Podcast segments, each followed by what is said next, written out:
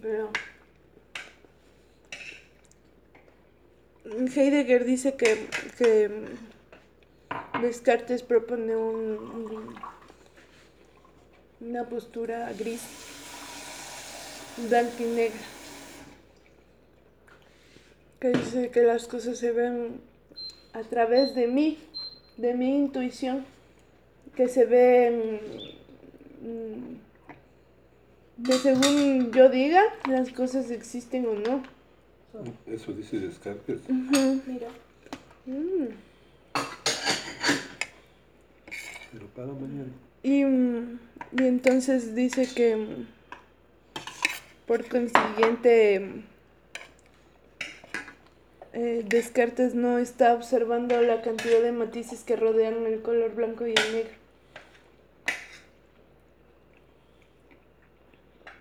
Dice, eh, lo que rodea al blanco y el negro son las probabilidades de que sea blanco, rojo, celeste, morado y todos los otros colores.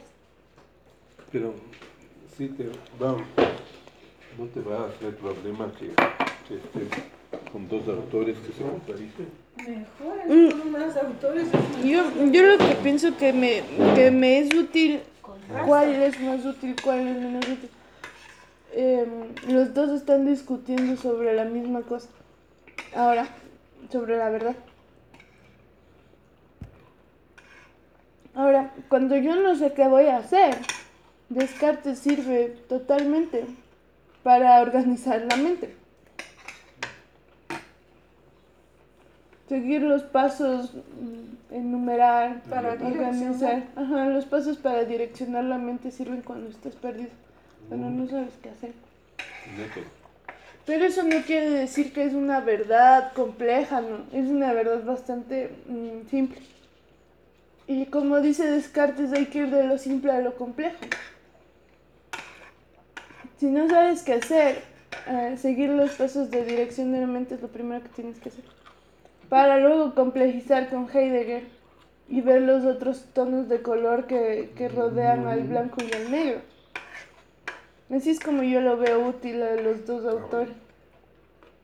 Pero, pero Descartes debe, ¿Mm? está diciendo eso, pues, ir de lo más simple a lo más complejo.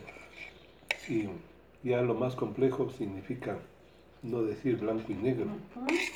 Entonces Claro. se conjugan las dos. Es cierto Literal. eso que tú dices.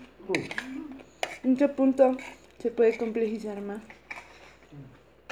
Mm, Es lo que dicen, dice igual este señor que yo le estoy escuchando, dice todos los, los autores, eh, es el papá de la filosofía moderna, Descartes, porque mm, origina los macroconceptos, ¿no? Los, los que son sólidos, duros, blancos y negros que fue toda la, la época de la modernidad. Ahora la posmodernidad busca los microconceptos, busca el resto de tonalidades dentro de este blanco y negro. ¿Cuántos tonos de gris hay? M. Pero lo que dice este señor del, del- que está hablando de Descartes y Heidegger es que muchos eh, autores filósofos contemporáneos reniegan de Descartes y lo repiten nuevamente porque nuevamente estamos hablando de ir de lo más simple a lo más complejo. Para ir a lo complejo tú tienes que ir de lo simple. Para lo que dice Descartes, para estar en el segundo piso, ¿cómo vas a dar un salto desde el primer piso al segundo si tienes gradas?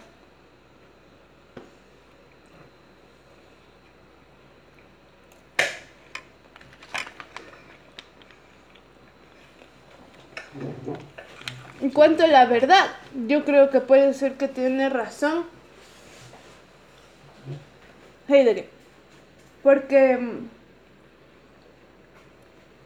Porque Descartes ya da un finito, ¿no? Ya da un. Que es Dios. Más bien es un infinito, o sea, ya tiene una respuesta. Que es Dios. ¿Cree en Dios? Descartes.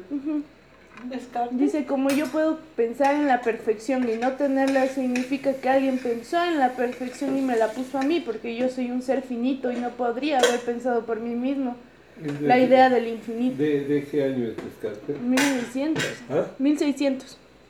Y, y Darwin es 1800. Y, la- y los protestantes. 1500. Entonces, ya llega a un final, a una conclusión de que yo sé la verdad porque existe Dios que me imaginó y por eso yo existo. O sea, ya llega a un lugar donde, hasta donde pensar, ¿no? ¿No vas a tomar? Y es de lo que se queja. Heidegger. Ay, para eso hice el agua. Para mí. Sobre Dios y Descartes. Porque Heidegger dice, no, no, no. Dios puede ser el, el señorío de los otros. Que me dicen que está bien. Y eso es, no- es un ser no auténtico que tiene miedo a la muerte. Está muy bien contrastado.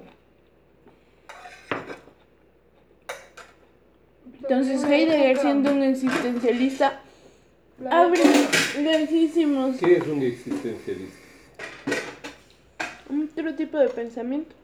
¿Pero qué? Mm, Primero pienso y después piensa en la existo. existencia. Em, podríamos decir que el Descartes es porque se reflexionó sobre la existencia, pero no. Descartes es el padre del racionalismo. Racionalismo, racional, claro. Razón. Ujú. Poner en la mesa en un cuaderno y escribir las cosas. Enumerarlas y, y entender. En cambio, Heidegger es un existencialista porque da por hecho que, que somos entes que lo único que hacemos es no existimos como la historia no existe por nosotros sino nosotros existimos por la historia entonces no eso quiere decir que somos una un bichito dentro del tiempo pasado presente y futuro. Y lo único que, que nos asegura el tiempo es que nos vamos a... La única certeza es que nos vamos a morir. Esa es la probabilidad entre las probabilidades. Entonces ahora teniendo tantas probabilidades, digamos, yo ahorita elijo no hacer la tesis, no me gradúo nunca. O me muero. Puede pasar. O puedo elegir, acabo la tesis, me gradúo, sobrevivo al COVID, o me muero. O elijo, no sé, soy feliz, me caso, o me muero. O sea, tengo full pro- probabilidades, pero en todas certeza. ellas está la muerte. Una certeza. Es una probabilidad. Heidegger. ¿Así? Es una, no es una probabilidad. Es una probabilidad entre las probabilidades. Es que yo si es que me gradúo o no me gradúo, no significa que me voy a morir. Es una probabilidad dentro de la probabilidad. ¿Sí me entiendes? Es como que tenemos 1 y 2, pero dentro del 2 tenemos otri- o 2.1. Entonces, do- esta es muerte. 2.1 dice no te vas a morir y 2 dice sí te vas a morir. Y la otra probabilidad es 1. Esta 2.2 y 2 siempre existen en cada decisión y, y cosa que me que existen en la vida. Entonces dice, bueno, ahora ya estamos seguros de esto. Descartes, en cambio, la certeza era la duda. Ahora Heidegger dice, la certeza es la muerte. Es- eso, eso es lo que diferencia entre el racionalismo y el Sí, existencialismo. pero mm, lo que decías que todo el mundo huye a esa probabilidad de existir para morir. Ujú. Entonces, Y es un ser que no es auténtico. Dice, propone que hay dos tipos de ser humano, el ser humano auténtico y el inauténtico. Entonces, dice que, el, que hay dos formas de vivir la vida, básicamente, enfrentar a la muerte, aceptarla y tomar decisiones entre las probabilidades, o renegar de la muerte, asustarte y mm, aceptar las decisiones de los demás. que es el señorío de los otros, que en nuestra época serían la tele, los medios de comunicación, el Facebook, eh, Hollywood, todos estos que nos dan las modas, el señorío de los otros. Entonces tenemos la probabilidad de reflexionar sobre nuestras... Señorío se llama eso, o.